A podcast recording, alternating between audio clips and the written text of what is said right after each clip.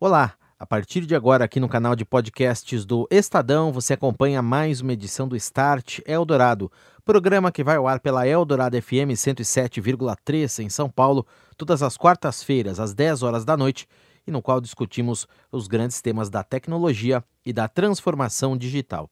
Eu sou Daniel Gonzalez, acompanhe. Start Eldorado tecnologia e o mercado em pauta a partir de agora aqui no Start Eldorado, que começa na Rádio dos Melhores Ouvintes. Nesta noite, uma conversa sobre transformação digital e o uso da inteligência artificial na educação. Eu sou Daniel Gonzalez, seja muito bem-vindo, bem-vinda ao Start Eldorado, aqui na Eldorado FM. Você ouve Start Eldorado. Os usos e aplicações da inteligência artificial na área de educação, o tema de hoje aqui no Start Eldorado. Nesta noite eu recebo Antônio Moraes, ele que é diretor de educação da Microsoft Brasil, aqui no estúdio com a gente. Boa noite, Antônio. Boa noite. Também com a gente, participando remotamente desta conversa, o diretor de tecnologia da Secretaria de Educação do Estado de São Paulo, Marcos Barros. Boa noite, Marcos. Boa noite. Obrigado pela presença de vocês e aqui com a gente Renato Cruz, comentarista do Start Eldorado. Tudo bem, Renato? Boa noite. Boa noite, Daniel. Boa noite, Marcos. Boa noite, Antônio. Boa noite, ouvinte. Bem, inteligência artificial e educação caminham lado a lado e o enlaçamento dessas duas áreas deve aumentar e muito nos próximos anos. Quais são as experiências práticas que você pode contar para a gente, Antônio, que já acontecem e vem acontecendo no âmbito da educação, em especial aqui no estado de São Paulo? Antes de mais nada, eu queria é, comentar sobre o compromisso da Microsoft com o Brasil. A nossa bandeira de impacto no Brasil ela se dá através da educação e do empreendedorismo, que é, são questões realmente que o Brasil uh, necessita muito. Em relação ao uso de inteligência artificial, a Microsoft tem como uma de suas missões a democratização do uso de inteligência artificial, uh, de inteligência artificial e não uh, um, dos, um dos melhores cenários é sem dúvida o cenário da educação, no qual a gente pode auxiliar instituições de ensino uh, a apontar, por exemplo, quais são os alunos com maior propensão de evasão. Em casos como o da Secretaria de Educação, isso é algo importante, pois eles têm uma rede enorme com mais de 4 milhões de estudantes. São análises que são feitas com base em dados desses estudantes, da vida escolar, do dia a dia, eh, do desempenho, e, e é um, um, big data, uma análise de dados que você faz e os sistemas conseguem identificar. Essa é uma das experiências práticas. Exatamente, é a construção de um algoritmo no qual uh, você tem uh, diversas fontes de dados, onde você aglomera dados que são socioeconômicos, acadêmicos, disciplinares, e o conjunto desses dados aponta quais são os alunos com maior propensão à evasão, para que os gestores, diretores regionais e diretores da Secretaria de Educação de São Paulo possam atuar preventivamente antes que a evasão de fato ocorra. Antônio, eu queria saber é, o quanto essa tecnologia está acessível hoje. É só assim alguém grande como o Estado de São o governo do Estado de São Paulo que consegue usar ou, ou grandes instituições de ensino? Como que que está uh, o acesso a essa tecnologia Renato, agora? É, ótima pergunta, obrigado. É, em todo o mercado que a Microsoft entra, ela tende a democratizar. Então, vamos fazer um paralelo com as ferramentas de é, análise de dados. Então, antes isso era extremamente restrito, extremamente custoso. Poucas empresas tinham acesso a esse tipo de tecnologia. Uma vez que a Microsoft entra em um determinado mercado, a gente tem, faz parte do nosso DNA, democratizar o acesso a determinada tecnologia. Então, não é diferente com a questão da inteligência artificial, é a nossa plataforma de computação em nuvem. Então, desde um estudante uh, numa faculdade que queira realmente fazer um projeto de pesquisa, uma pequena empresa que queira migrar seus dados para a nuvem para eventualmente baratear os seus custos de operação, ou uma grande instituição de ensino como é a Secretaria de Educação de São Paulo, podem fazer uso dessa plataforma de forma bastante efetiva a custos que são bastante palatáveis. Uhum. E Marcos, como é que vem sendo essa experiência aí do lado da secretaria? O que, que você pode contar para a gente, já para o ouvinte aqui do Start Eldorado, a respeito dos ganhos que vocês já conseguiram com a aplicação dessa e também de outras tecnologias no cenário da educação aqui do estado de São Paulo, Marcos? Claro. Boa noite a todos. A Secretaria da Educação hoje ela tem uma responsabilidade, claro, direta ao aluno. Essa parceria que faz a inteligência artificial para a gente pegar, né, antecipar essa tendência à evasão escolar, ela ajuda e ela corrobora sempre com a nossa ideia de equipar o aluno dentro da sala de aula, que é onde ele tem que estar, onde os professores podem se preparar para ter uma ação, onde faça com que o aluno permaneça na sua sala de aula. A parceria com a Microsoft ela traz muitos benefícios né, para a Secretaria de Educação, para os alunos, para todos os servidores, inclusive os nossos professores, onde a gente tem várias ferramentas que estão disponíveis para ele. Hoje, por exemplo, a gente tem aí a disponibilização de ferramentas do Office 365, onde todos os nossos servidores, eu falo do quadro de apoio escolar, do quadro de serviço escolar, do quadro de magistério, para as pessoas que estão nas diretorias de ensino, da, do apoio administrativo, aqui nos órgãos centrais, e também para todos os nossos aproximadamente 4 milhões de alunos, as licenças do Office 365, onde eles podem fazer o download aí em cinco dispositivos fixos e mais cinco dispositivos móveis, um espaço é, aí de mais de um tera na nuvem, né, para a gente fazer a, os nossos detalhes, os nossos backups, as nossas atividades diárias. Marcos, você consegue me dar mais detalhes de como funciona na prática esse caso de inteligência artificial para evitar evasão? Quais são os tipos de de dados que vocês analisam, por exemplo, nota do aluno, frequência, dificuldade que ele tem para chegar na escola, e depois identificado esse risco de evasão, quais são as medidas que a secretaria toma para evitar que o aluno deixe de estudar? A verificação ela foi montada, né, pegando o critério da situação econômica do aluno, quantidade de falta, do entorno, como é o dia a dia dele na, na própria sala de aula, né? O que, que isso beneficia e o que, que isso traz para que o, ação, que o professor possa fazer uma ação para esse aluno. Você tem dado que você tem a tendência que esse aluno possa se evadir, se evadir da escola, o professor pode tomar algumas medidas pedagógicas de apoiar o, o aluno e trazer ele mais para dentro da escola. Pode dar uma ação mais especial para aquele aluno, fazer um tratamento, ouvir o que o aluno deseja, claro que não só o professor, né? Eu acho que todo o corpo docente ali da escola, onde tenha alunos nessa situação, onde possa ter alunos nessa situação, todo o magistério ali pode fazer essa ação, né? É, eu já escutei casos de faculdades privadas tal que usam um sistema parecido, mas daí eles pegam, oferecem um, um curso parte à distância, algum curso mais barato, assim, para evitar que o aluno saia.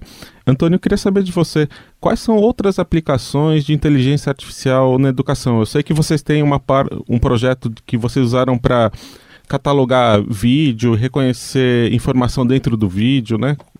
Novamente uma ótima pergunta, por quê? Porque não existe limitação para esse tipo de tecnologia. Então, uma delas a gente sabe que as pessoas aprendem de diferentes formas. Então, é, no momento que você tem o, o, pleno entendimento de como o Daniel aprende, como o Renato aprende, como o Antônio aprende, eu posso estar tá sugerindo conteúdos em diferentes, em diferentes formas, uh, porque cada pessoa tem realmente um, um viés melhor para o aprendizado. Eu posso, por exemplo, através da identificação de algumas uh, de alguns índices ou de algumas respostas, apontar qual é a vocação de um determinado aluno. Ou seja, falar, pô, se esse aluno aqui realmente, dado o perfil, uh, tem uma, uma, ele aponta com uma vocação para uma determinada área. Eu posso ajudar esse aluno em, em, em uma determinada busca de uma carreira. Esse caso que você mencionou é um caso muito interessante que a gente tem com a Unip. Ou seja, eles tinham duas grandes dificuldades. Eles tinham uma, uma quantidade enorme de vídeos uh, e alunos com algum tipo de problema auditivo estavam com dificuldades, uma dificuldade de acompanhamento dessas aulas à distância, do ensino à distância. E os alunos, a, grande parte dos alunos também estava com uma grande dificuldade em localizar os conteúdos específicos nessa, nessa imensidão de vídeos que eles possuíam. Essa base que a gente tem, que são serviços cognitivos da nossa plataforma de computação em nuvem, o Azure, uh, você consegue fazer o upload de um vídeo e a, essa plataforma ela faz automaticamente o legendamento e a indexação desse vídeo. Ele legenda em várias línguas e faz a indexação. Com isso, você resolve dois problemas. O aluno que tem alguma, uh, alguma questão auditiva consegue acompanhar através das legendas e os outros alunos, ou até mesmo o aluno com a, com a, questão auditiva, consegue localizar trechos específicos de interesse dentro de um vídeo de duas horas, por exemplo. E no cenário do Estado de São Paulo, aqui da Secretaria de Educação, Marcos, é, o que, que você vislumbra aí que pode, a partir de agora, ser adotado, ou de repente que vocês estão já pensando, planejando para formação dessa escola do futuro? Como foi falado, esse de inteligência artificial, né, assim que ele, que ele concretizar 100% da, da sua implementação, eu já acredito que já será, claro, um grande ganho para a secretaria falando de tecnologia. E quando a gente já fala mais para o lado de tecnologias educacionais, a, a secretaria ela tem tomado muito cuidado e, e não só pensado naquilo que é para o aluno. O professor, por exemplo, ele tem que ter uma formação, disponibilização de cada vez mais recursos tecnológicos. Claro, pensando sempre no, no, no âmbito pedagógico, a gente vê que isso vai dar muito certo. Porque hoje em dia o aluno já é implantado nessa nesse mundo, né? O mundo da tecnologia já é para o nosso aluno. E para os nossos professores, eles estão sendo inseridos nessa tecnologia. Então, o trabalho em conjunto, cada vez mais disponibilizando tecnologias educacionais para alunos e professor e capacitando os dois juntos, eu acredito que é o caminho a ser seguido que vai dar muito certo. Estou aqui no estúdio na companhia de Antônio Moraes, ele que é diretor de educação da Microsoft Brasil, e também Marcos Barros, o Marcos que é diretor de tecnologia da Secretaria de Estado de Educação aqui de São Paulo. Antônio, falando nessa questão da formação também, eu sei que a Microsoft tem algumas iniciativas para atrair jovens para o mundo da tecnologia da informação. Conta um pouquinho para a gente como é que isso tem funcionado. Um ponto excelente, como o Marcos comentou no começo da, a, da nossa conversa aqui, é, foi a disponibilização da plataforma Office para os mais de 4 milhões de estudantes da rede estadual. Por que, que isso é importante? É, a gente sabe que nem todos os estudantes, infelizmente, podem trilhar aí uma, um, um caminho de ir para uma universidade. Então, no momento que esse jovem passa a ter proficiência uh, e domínio da plataforma Office, as chances de empregabilidade desse jovem aumentam. Óbvio, tecnologia é importante em todos os aspectos.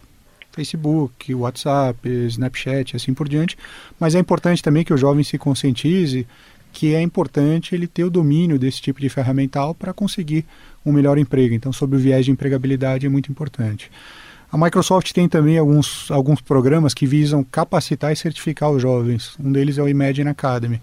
Como é que ele funciona? As instituições de ensino elas têm a, a possibilidade de oferecer cursos oficiais Microsoft visando uma certificação oficial ao final desse curso. Por que, que é interessante? Porque é uma, uma certificação uh, oficial e internacionalmente válida. E isso faz com que o jovem tenha maior empregabilidade, tenha chances de obter um, um melhor emprego também.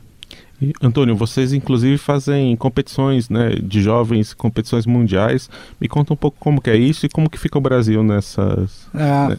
A mais famosa delas é, é o Imagine Cup, no qual uh, universitários competem com soluções em, em alguns pilares e o Brasil sempre tem uma posição de destaque, então acho que vale, né, ou seja, a criatividade do brasileiro, a paixão por tecnologia, a habilidade em vencer desafios, ela realmente é, fica evidente em competições como essa. Então, nos últimos anos, o Brasil tem sido ou finalista ou vencedor, então tem recebido aí uma posição de, de destaque nessa que é uma competição mundial. Agora, hoje em dia, não só os estudantes, mas todos nós, claro, temos e carregamos em nossas vidas cotidianas, no dia a dia, os nossos smartphones, computadores superpotentes nos nossos bolsos. Como fazer toda essa tecnologia chegar a um dispositivo móvel do estudante, um tablet, um smartphone, para que ele possa fazer ali o controle de uma prova, do seu calendário de aulas,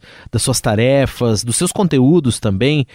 Como que isso vem acontecendo? Como é que isso pode chegar com o smartphone, por exemplo, do estudante? Vou te dar dois exemplos. Um deles é uma, uma das soluções que faz parte do Office 365, chamado OneNote. Então, o OneNote ele nada mais é do que um caderno. Uh, e esse caderno ele é um caderno virtualmente infinito e ele traz um nível sem precedentes de organização, tanto para o professor quanto para o aluno. Por quê? Por ele ser infinito, por ele ser gratuito, por ele rodar em qualquer dispositivo, ele roda tanto na nuvem quanto no dispositivo e você acaba com aquela problemática. Ah, eu perdi meu caderno, essa matéria está no meu caderno do ano retrasado, cachorro com aquelas desculpas esfarrapadas, cachorro comeu meu caderno, uhum. meu irmão derrubou na escala, coisas do tipo. Então, por ele ser um caderno digital, ele passa a ser um ativo que o aluno pode uhum. carregar ao longo de toda a sua vida acadêmica. E existe uma extensão chamada OneNote para professores, no qual o professor desenvolve o conteúdo e submete ao aluno exercícios para que ele faça em casa, atribuição de notas e tudo mais. Então esse é um exemplo muito bom, por quê? Porque ele roda perfeitamente em qualquer dispositivo uh, móvel. A outra é um projeto que está em curso, inclusive, em parceria com a Secretaria de Educação do Estado de São Paulo, que são livros digitais. Temos aí uma, um parceiro muito forte chamado Digital Pages, que tem uma solução é, calcada na nossa plataforma em nuvem, o Microsoft Azure, que disponibiliza livros digitais. Isso está em fase ainda piloto, mas qual a ideia? A ideia é transformar o conteúdo analógico e bastante tradicional, para não dizer outra coisa, em um conteúdo que seja engajante e motivante para o aluno, porque a gente sai de um, de um, conteúdo estático e passa a ter um, não é digitalização somente, mas sim a transformação num conteúdo que seja interativo, através de simulações, jogos e tudo mais, onde o aluno, através do dispositivo móvel dele, pode consumir esse livro em qualquer localidade, mesmo estando uh, sem acesso à internet. Além dessa interatividade, tem aquele problema, né, do peso do livro, né, de usar um ano e depois repassar para outra pessoa, né? A questão do papel, ou seja, não, não, necessariamente ecológico, se eventualmente Sim. o livro sai com um erro, depois é realmente uma questão de logística uhum. e custo tremenda para reimprimir e redistribuir esses livros. No digital, é, você tem essa facilidade. Uhum. E, então, Marcos, retomando a, a, pergunta aqui do, do Daniel, né, como o smartphone pode virar uma ferramenta de ensino e não alguma coisa que atrapalha, distrai o aluno lá na sala de aula? É, recentemente, né, é, na verdade no, no, final do ano passado, aqui no estado de São Paulo, através de um projeto de lei, né, foi aprovado e hoje, para salas de aulas, os alunos podem utilizar o smartphone nas salas de aulas a fim pedagógico. É, esse foi um, um, ganho aí que a gente conseguiu, porque a gente tinha essa proibição. A gente tem o Secretaria Escolar Digital, que hoje é, é, é uma secretaria mesmo de é, escolar, né? Só que você tem todos os conteúdos aí online. Então, o aluno pode acessar, né, para acompanhar o calendário escolar dele, ele pode acessar para criar o próprio e-mail da Microsoft. Os professores e servidores, eles também têm o acesso a essa plataforma para lançamento de notas, para acessar a lista de turmas e acompanhar todas as informações da unidade que ele está o pai né, do aluno ou responsável ele pode acompanhar a frequência do filho, além de todos os eventos na sua escola, boletim escolar, histórico escolar, eu acho que ele é feito para plataforma móvel e para plataforma fixa, né, desktop. Então, é, sobre boletim escolar, até que foi comentado, esse sistema, né, que é o SED, Secretaria Escolar Digital, ele atende. E também a gente tem o Currículo Mais, que é um repositório de conteúdos, né, que são passados por curadorias e que eles funcionam em, ele funciona, né, em equipamentos móveis e, e fixos, né, computadores e, e tablets, celulares, tudo mais, e tem os conteúdos das suas matérias corroborando com o nosso currículo, porque a curadoria que é feita para esse sistema são professores da nossa rede e os conteúdos que estão disponíveis lá são 100% avaliados aqui pela secretaria. Antônio, eu queria colocar mais uma questão para você, para a gente já ir encerrando esta conversa. Qual que é a principal tendência que você vê, avalia, ou tendências para o futuro do uso da tecnologia nas salas de aula, com educação caminhando com inteligência artificial, uso de realidade virtual nas salas de aula, que vem por aí? O que, que podemos esperar para esse campo? Eu acho que é, a imaginação realmente vai ser o, o, o, limite, ou seja, a tecnologia que hoje a gente tem disponível, o poder computacional, é, o advento da computação em nuvem, retiram praticamente todo e qualquer limite. Então isso vai fazer com que a educação finalmente avance, uh, não só no Brasil, mas em todo o mundo, e que a gente tenha uma educação muito mais conectada, muito mais uh, engajante uhum. e muito mais divertida. Nós já é temos, por exemplo, o uso de realidade virtual, por exemplo. O Minecraft, a versão educacional do Minecraft é uma, é uma realidade hoje, ou seja, é, sem dúvida muito mais interessante para o aluno de hoje entender questões como história antiga do Egito, construindo as pirâmides e não tendo um monólogo onde um professor simplesmente fala. E isso é melhor para o professor também. A Microsoft tem a preocupação de trazer e amparar o professor para que ele se capacite, para que tenha o plano de aula disponível e coisas do tipo. E, Antônio, o que um professor, uma instituição de ensino, o que eles podem fazer para ajudar a preparar a criança para esse mundo onde tem muita automação, muita inteligência artificial, né? Para trabalhar do lado de máquina, máquinas e não ser substituído por elas? Eu acho que a primeira coisa é eles mesmos se prepararem, ou seja, para esse novo, uh, para essa nova realidade. A gente traz um aparato considerável para ajudar os professores nesse, nessa missão, de se prepararem para enfrentar uh, positivamente né, as, novas, as novas gerações. Uh, muito se fala né, sobre as, as, habilidades do futuro e tudo mais, mas uma questão é imprescindível. Acho que existe a, a, grande interrogação sobre quais serão as profissões do futuro, mas uma coisa é certa: o jovem que souber coletar dados e analisar dados, ele vai ter um diferencial.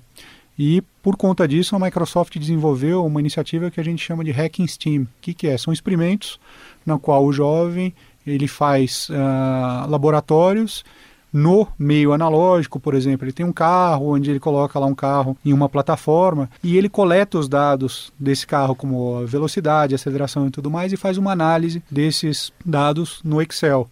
Então você transita entre o analógico e o digital, você tem a questão do maker. Então são coisas que a Microsoft tem investido uma quantidade considerável de recursos para construir esse tipo de conteúdo e disponibilizar gratuitamente para as instituições de ensino e professores. Antônio Moraes, diretor de educação da Microsoft, conversando com a gente nesta noite aqui no Start Eldorado, aqui eu agradeço a presença. Obrigado, Antônio. Um abraço, até a próxima. Obrigado, boa noite. E também o Marcos Barros, que participou com a gente, diretor de tecnologia da Secretaria de Educação do Estado de São Paulo. Um abraço para você, Marcos. Obrigado e até a próxima. Eu que agradeço. Muito obrigado. Boa noite. Boa noite. Renato Cruz, comentarista do Start Eldorado. Até semana que vem. Boa noite, Renato. Até semana que vem. Boa noite, Daniel. Boa noite, Marcos. Boa noite, Antônio. Boa noite, ouvintes. Você ouve Start Eldorado. Oferecimento Orchestrating a Brighter World. NEC. E seguindo aqui no Start Eldorado com o panorama da tecnologia da informação na semana. Primeiro, o uso de grandes quantidades de dados e análise, o chamado Big Data, e uma aplicação prática na área da saúde, mais especificamente o combate ao câncer.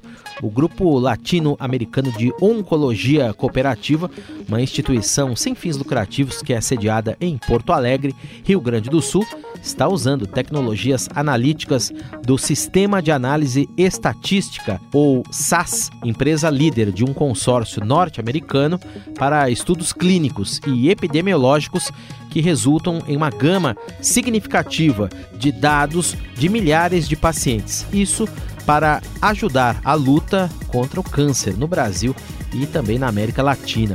Essa iniciativa faz parte de um projeto denominado SAS Data for Good, a primeira a ser implementada aqui na América Latina e que estabelece uso e análise de dados com o objetivo de resolver questões humanitárias, não só a saúde, mas também relacionadas a temas como pobreza, direitos humanos, educação e meio ambiente. Nesse projeto, a ferramenta utilizada é o SAS Analytics Pro.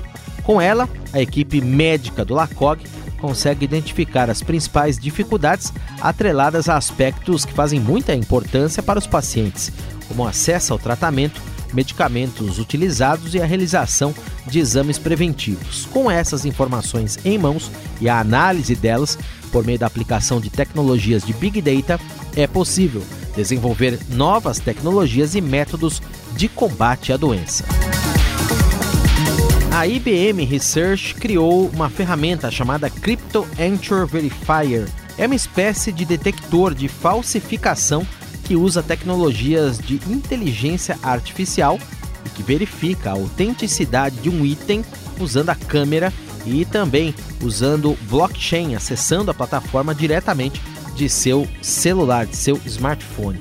Segundo a notícia publicada pelo portal IDG Now nesta semana, basta pegar o celular, abrir um aplicativo e tirar uma foto, por exemplo, de uma joia, um diamante. A inteligência artificial da IBM vai determinar o que é único sobre o diamante em questão em particular e em seguida compará-lo a um banco de dados contido em um registro que fica no blockchain.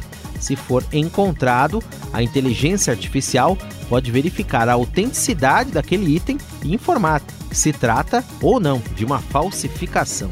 A IBM diz que essa tecnologia, ainda em testes, pode ser adaptada para detectar a autenticidade de praticamente qualquer coisa, desde um vinho até dinheiro, papel, moeda. Ela depende do processamento de imagens e também do fato de as máquinas poderem ver coisas que nós, as pessoas, não conseguimos com maior precisão e poder de análise, por exemplo. O plenário da Câmara dos Deputados aprovou nesta semana, dia 28, anteontem, segunda-feira, requerimento de urgência para um projeto de lei que disciplina o tratamento de dados pessoais. Esse pedido de urgência foi aprovado em votação simbólica, tema que ganhou mais atenção depois da entrada há poucos dias em vigor da nova lei europeia sobre esse assunto, a chamada GDPR. Proposta está em análise na Comissão Especial sobre Tratamento e Proteção de Dados Pessoais, aqueles que as pessoas fornecem para comprar algo ou para se cadastrar em aplicativos ou mesmo em redes sociais.